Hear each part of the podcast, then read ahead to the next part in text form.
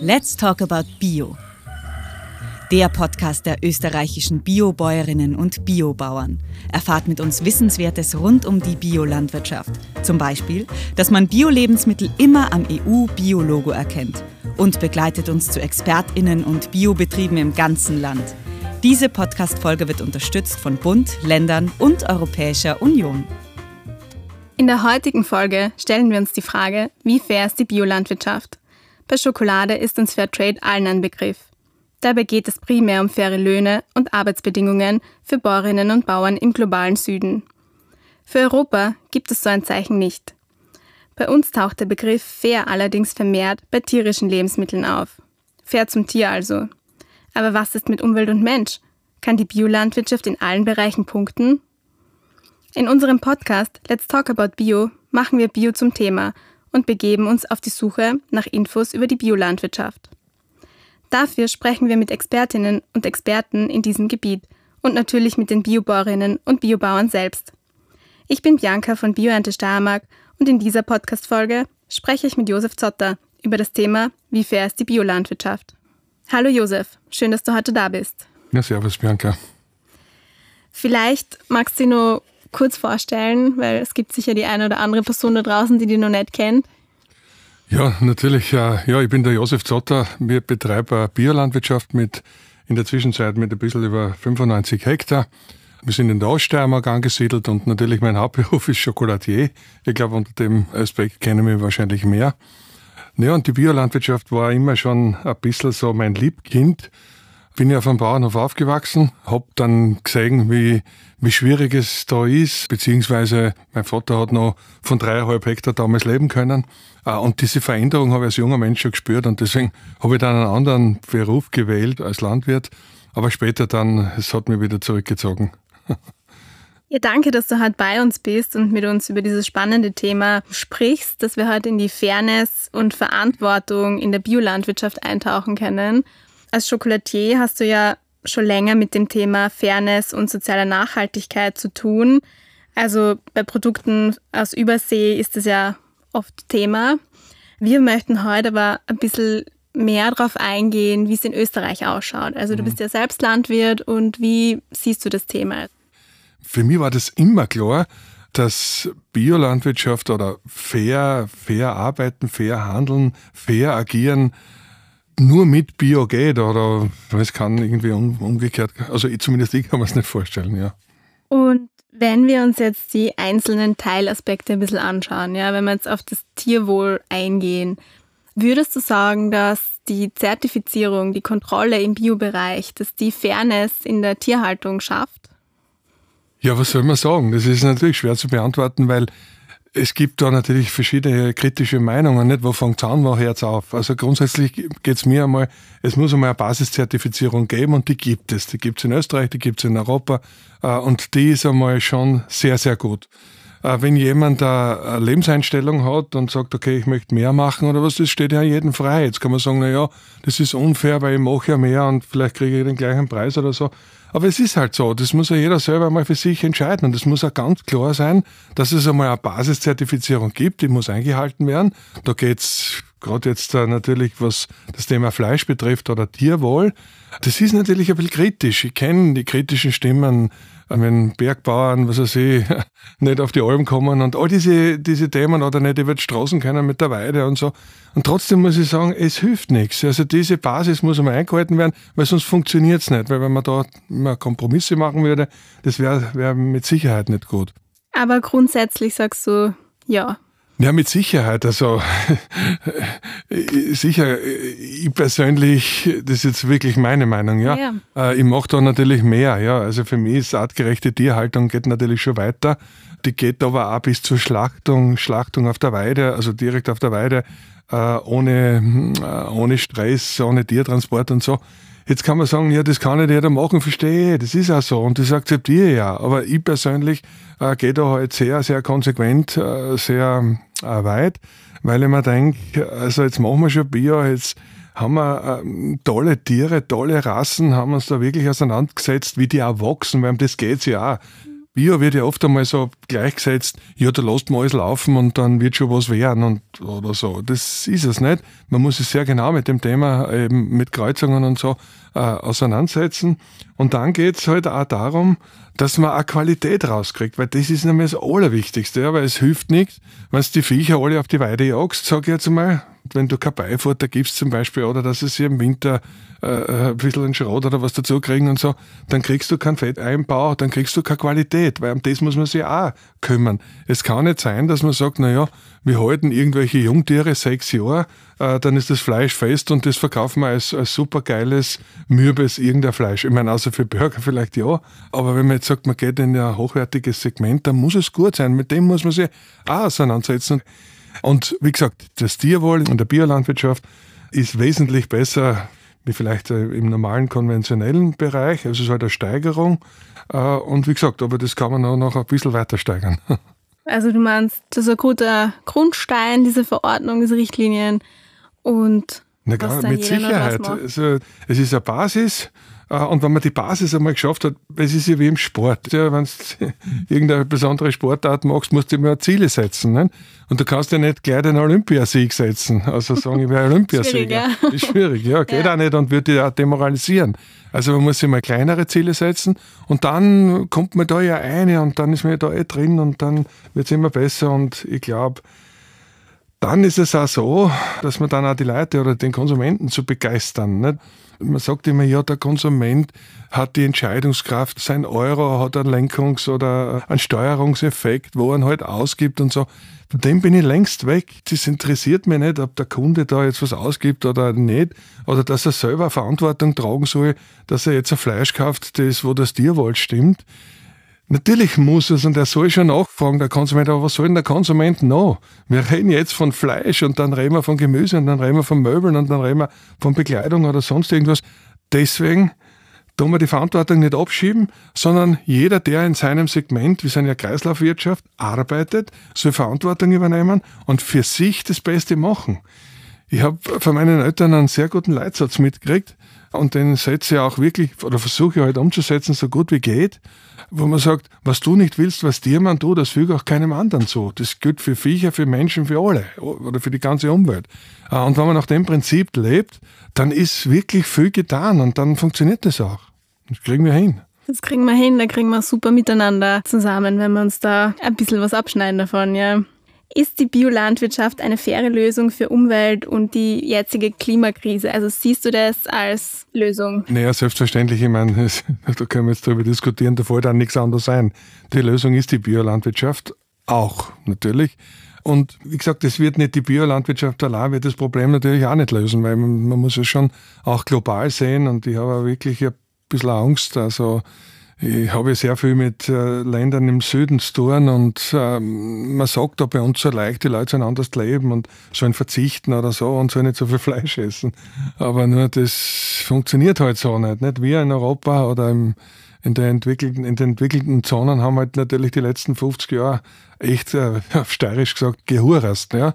Also ich sage das auch immer also zu den jungen Leuten, also meine Generation hat wirklich viel verbrochen. Jetzt kann man sagen, jetzt Otto, du magst eh Bier oder so, hast du, kannst du rausklingen. Sage ich, nein, ist nicht so. Es ist trotzdem meine Generation und wir müssen uns jetzt bei der jungen Generation entschuldigen für das, was wir da angerichtet haben. Weil sonst funktioniert das nicht, dass wir da rauskommen. Weil die Jungen haben es jetzt echt schwer, nicht? die müssen das wirklich lösen. Ja? Äh, wir reden alle, äh, alle, es gibt so viele Experten und die irgendwas gescheit wissen, aber wir müssen sie auf den Boden bringen und ich meine, wir müssen auch den Fakten in die Augen schauen. Äh, und Biolandwirtschaft ist auch sicher ein Teil, um dieses Klimathema zu lösen. Aber die Biolandwirtschaft, die muss das auch zeigen, dass das lebenswert ist. Weil wenn wir uns jetzt alle zurückladen und sagen, es ist eh zu spät, ich meine, das war auch blöd, ne? dann ist es wahrscheinlich wirklich zu spät, ja. ja. Genau. Also positiv vorangehen und einfach. Ja, also das, weißt, wenn, wenn wir jetzt nur über Probleme reden, was alles schlecht ist, ist wurscht, ob es die Biolandwirtschaft ist oder die Wirtschaft generell. Ich meine, bin ja noch in einem anderen Bereich äh, tätig. Also da geht es noch ein bisschen mehr Hardcore zu.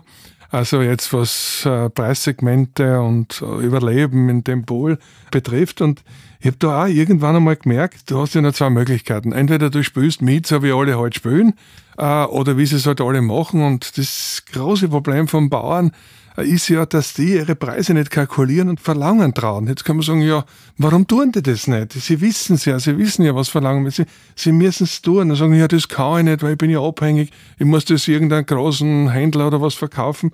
Das stimmt nicht deswegen muss man auch wegkommen von dem Schuldigen suchen, wer schuldig ist. Der Konsument ist nicht schuldig. Der Konsument nimmt nur das, was da ist. Und wenn es was Billiges gibt, ist logisch, dann nimmt er das Billigere. Wenn er jetzt die Information darüber nicht hat, dann weiß er es nicht, dann nimmt er es eh. Aber wenn er die Information hat und das auch leben kann und dass das für ihn einen Mehrwert bedeutet, weil dort muss ja auch Bio irgendwann einmal landen, dass Bio vielleicht gesünder ist. Nicht vielleicht, es ist so, mit Sicherheit. Nicht? Also ich sehe das bei mir im Kakao. Wir, wir machen immer Stichproben und haben manchmal natürlich auch Pestizidrückstände in dem Kakao drinnen und wir sortieren ihn dann aus. Und das geht dann in den konventionellen Handel.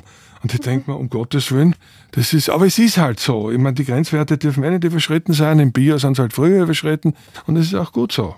Jetzt hast du eh schon angeschnitten, eben die Preise gescheit kalkulieren, auch die Jugendlichen, die zu dir kommen und den Hof anschauen, die Fabrik anschauen. Jetzt ist meine Frage, ist die Biolandwirtschaft, ist die fair zum Menschen? Also ist die ja fair zu den Bauern und Bäuerinnen und ist sie aber auch fair zu zukünftigen Generationen? Da tue ich mir jetzt wirklich schwer, nicht? weil es, es eben der Begriff also dehnbar ist. Nicht? Es ist immer, was es für einen ist Lebensqualität und, und der Lebensentwurf ein ganz einfacher und hat ein, ein gutes Leben. Habe ich viele Beispiele in meinem Umfeld.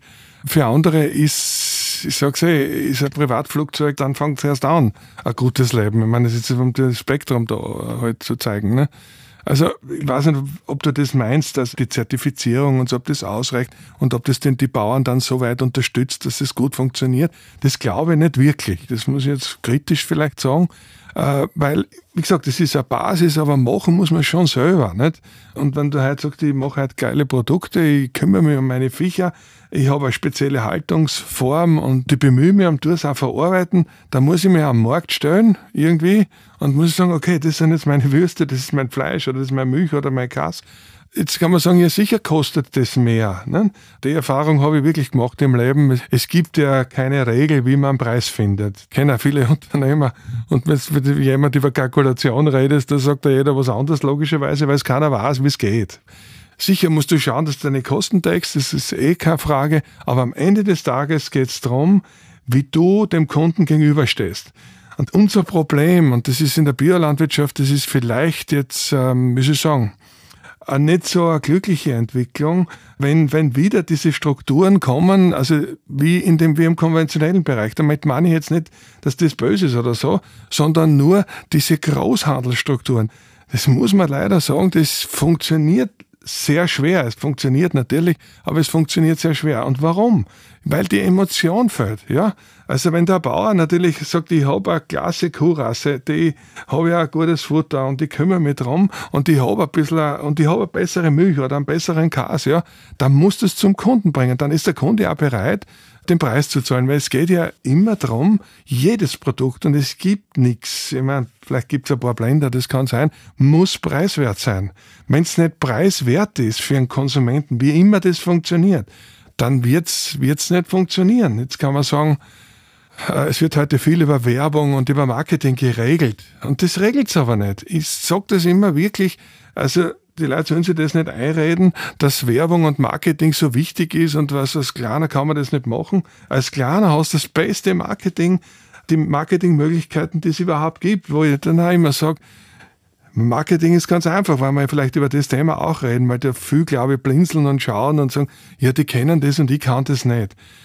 Da gibt es nur einen Grundsatz.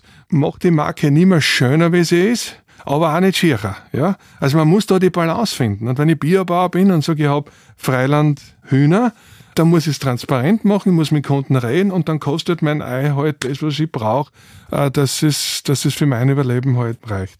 Man, man muss sich auch vorstellen, nicht? der Bauer ja, war ja eigentlich der erste Händler ja. Geschichte. Ne? Das ist ja logisch. Sicher. Weil zuerst haben wir in der Höhle gelebt und, und haben halt gejagt und so. Und irgendwann haben wir zu viel gejagt und der andere hat nicht so gut jagen können und dann haben wir mit ihm getauscht. Ne? Und so hat es begonnen. Also die, Bauern waren ja die ersten Gewerbetreibenden unter Anführungszeichen und Unternehmer. Und leider, das ist, muss man wirklich sagen, haben die Bauern verlernt, ihre Produkte zu verkaufen. Weil, wenn ich sage, ich bin jetzt Schweinebauer, ja, und ich habe 100 Schweine, ja, und ich gehe davon aus, dass das irgendwer für mich schlachtet, verarbeitet und dann vertreibt und eine Marke macht draus. So läuft's, das weiß ich eh. Nur darf man sich dann nicht wundern, wenn dann der Druck von oben kommt. Weil eben die Emotion fehlt. Den S-Bahn Tiergarten habe ich nur gemacht, weil man muss sich mal vorstellen, die Namensfindung war, war für mich, ja. das war sehr speziell. Äh, ich kann mich nicht genau erinnern, wo ich gesessen bin bei mir im Büro und ich habe auf meine Landwirtschaft geschaut, weil ich das schaue. Und dann haben wir gedacht, was soll ich denn machen? Soll ich einen Spielplatz machen? Soll ich irgendein Entertainment oder so? Und dann ist mir das eingefallen, gefallen, essbarer Tiergarten. Und heute ist es Gott sei Dank so, war nicht sicher, aber hm, habe ich damals, glaube ich, gut gespürt.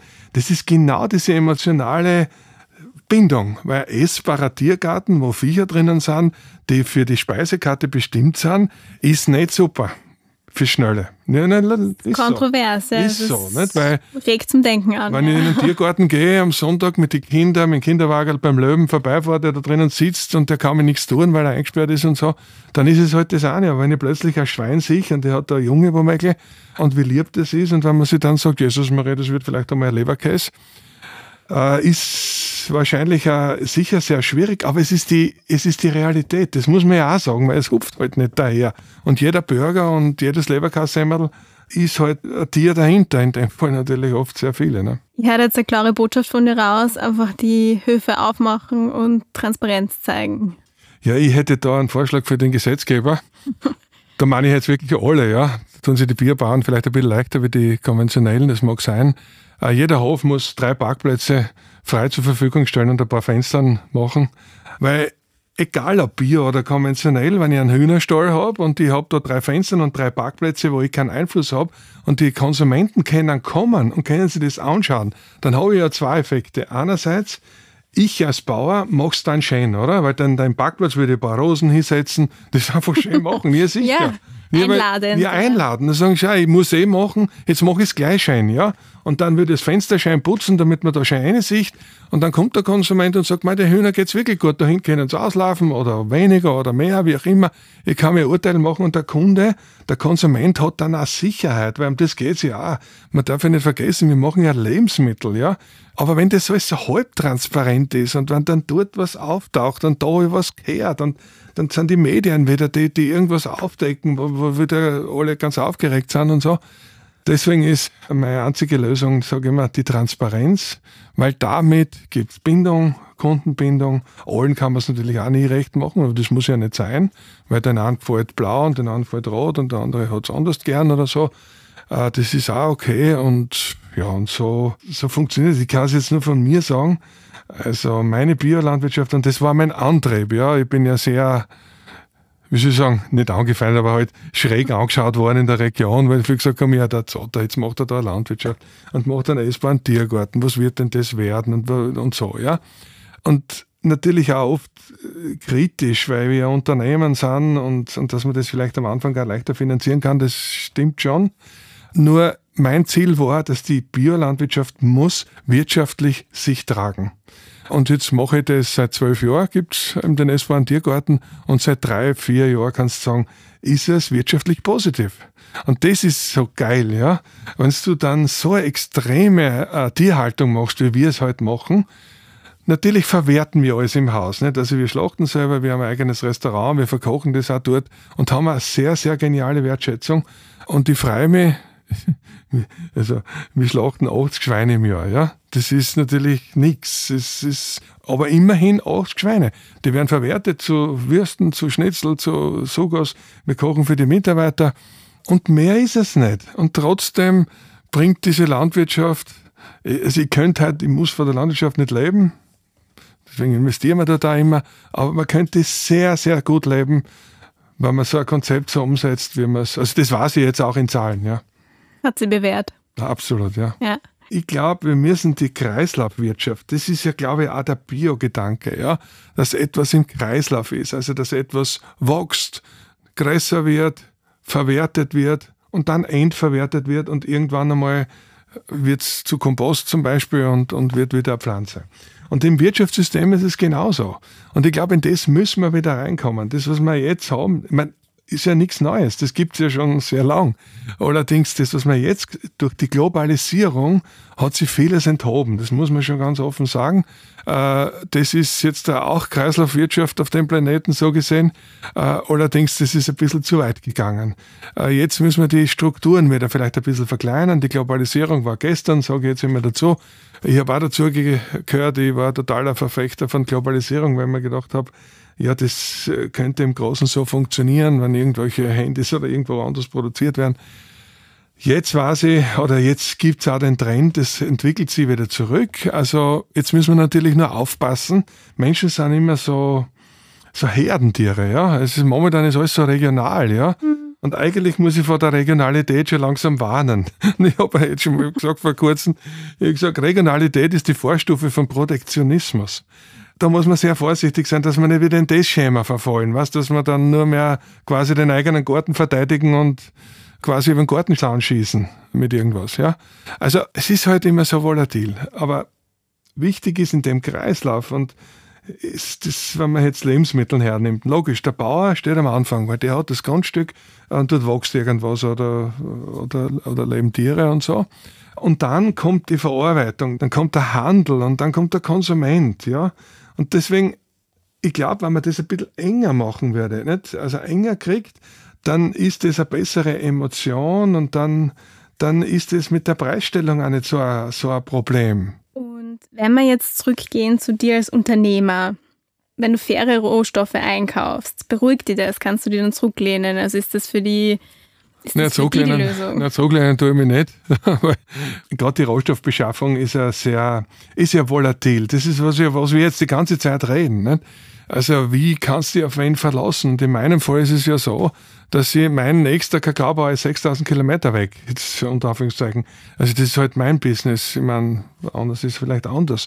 Äh, und da musst du ja Vertrauen aufbauen. Und das ist auch etwas, was, was wir heute halt in unserer Unternehmens-DNA oder Kultur haben dass wir versuchen, Vertrauen aufzubauen und auch dabei bleiben.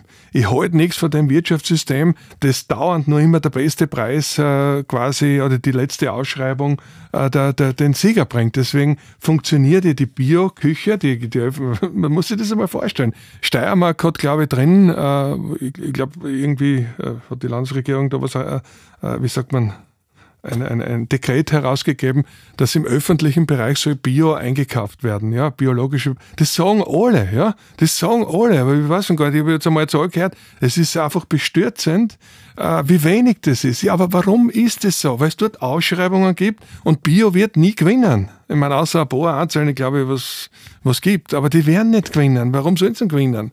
Ich meine, der Spitalsbetreiber das nicht will, dass seine Patienten, das muss man sehen, das kann, da kann sauer werden, ja.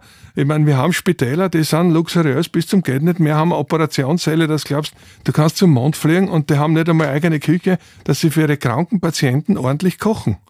Aber da ist es auch wieder so, da braucht es Entscheidungen von Leuten, der Spitalsbetreiber sagt, ich will es. Und ich suche mir jetzt zehn Bauern, die mich da beliefern, oder Händler, ist ja wurscht. Ne? Und ich mache das jetzt so, weil so, also freiwillig wird das nicht passieren. Jetzt sagen die alle, ja, wir haben eh, wir haben es eh drinnen stehen, dass, dass äh, in den Kantinen, in den Schulen, das muss man sich mal vorstellen, äh, da wird nicht Bio gekocht. Ich meine, wo man sagt, das ist die Grundvoraussetzung, das ist ja Lernstoff auch, dass die Kinder sich damit auseinandersetzen mit Lebensmitteln, dass sie das lernen und so, ja. Aber ich habe halt da ein bisschen das Gefühl, das ist oft da, da, wird die Verantwortung wird ein bisschen abgeschoben und, und die anderen sind schuld. Das haben wir ein bisschen, ich bin da auch nicht anders. Ich versuche auch immer einen anderen zum Schuld, aber dann denke ich mir, nein, hilft nichts. Äh, ich habe jetzt schon die Erfahrung, es bringt nichts, ich mache es anders. Ich versuche das jetzt. Und vielleicht auch noch eins, also, weil man immer sagt, na ja, ist Bio, ist das auch, was ist das für Haltung, ist das eine Lebenseinstellung, sind das Esoteriker? Ja, alles, was man da halt so hört. Und ich, ich denke mir immer, oder für mich ist es so, also es muss 100% Bio sein und es muss 100% fair gehandelt sein. Und damit meine ich wirklich 100%. Es, ich kann es nicht, kann's nicht äh, ganz nachvollziehen, auch von meiner Landwirtschaft ist das eh nicht so. Also die sind eh meistens entweder das oder das.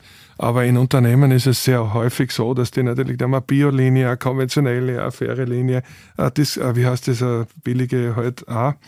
Und da denke ich mir, meine Güte, das funktioniert ja so nicht, weil das musst du auch mal. Deswegen sind die Konsumenten so unrund. Jetzt sagt er, ich will jetzt ja keine Namen nennen, da draußen in einem Supermarkt, es gibt das Regal da und das andere gibt es da und das andere gibt es da drüben. Und ich muss jetzt entscheiden, da habe ich den Preis, da habe ich den Preis. Ja, wie soll denn das gehen? Das ist etwas, deswegen funktioniert der Bioladen viel besser. Weil da gehe ich rein, da brauche ich nicht nachdenken. Von der Milch bis zum Schafkäse bis zur Petersilpflanzen ist das halt einfach, ist alles zertifiziert, ich kann mich darauf verlassen.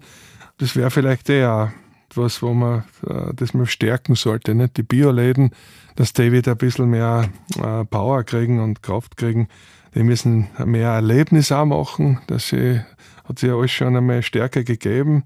Muss man vielleicht jetzt wieder ein bisschen forcieren, ja. Ja, also wir haben jetzt da unterschiedlichste Aspekte von Fairness aufgegriffen. Was die Biorichtlinien betrifft, findet sich dort jetzt keine klare Regelung.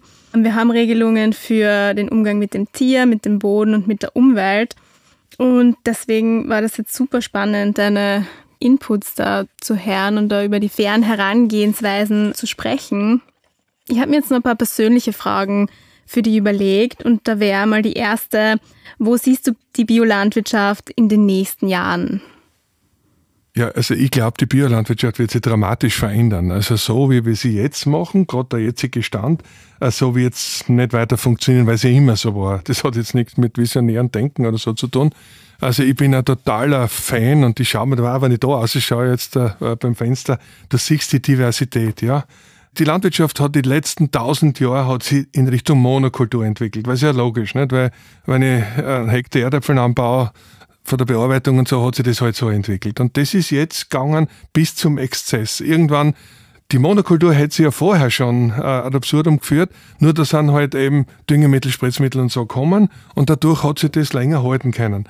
Nur jetzt glaube ich, die Zukunft ist die Biodiversität und da bin ich fasziniert von diese, diese Konzepte da, das Urban Gardening zum Beispiel, wo, wo Roboter mit Kamera ist, mit Kameras über Hochbeete fahren und wo verschiedene Pflanzen aneinander gesetzt werden, die zu unterschiedlichen Zeiten reifen, unterschiedlich wachsen, unterschiedlich nebeneinander ähm, Energie brauchen oder Sonnenlicht oder Wasser zum Beispiel, wo du das genau steuern kannst.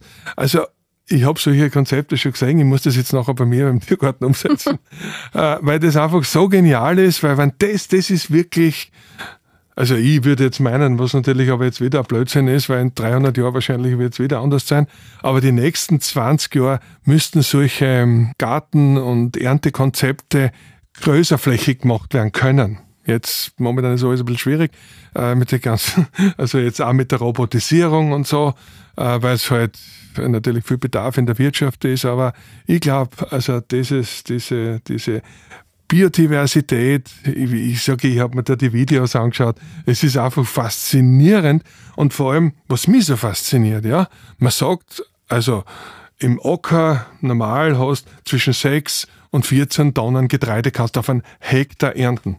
Und wenn man sich nur anschaut, und das, wie gesagt, das funktioniert ja schon, wenn man sich halt einen Kugelgarten anschaut, ja, den ja jeder daheim hat, oder die Schrebergärten in Wien oder in Graz oder so, die ernten bis zu 30 Tonnen auf so einen Schrebergarten auf dem Hektar gerechnet. Jetzt kann man sagen, ja, was lassen wir da liegen? Und das sind meistens Biogärtner, die da daheim herumtun.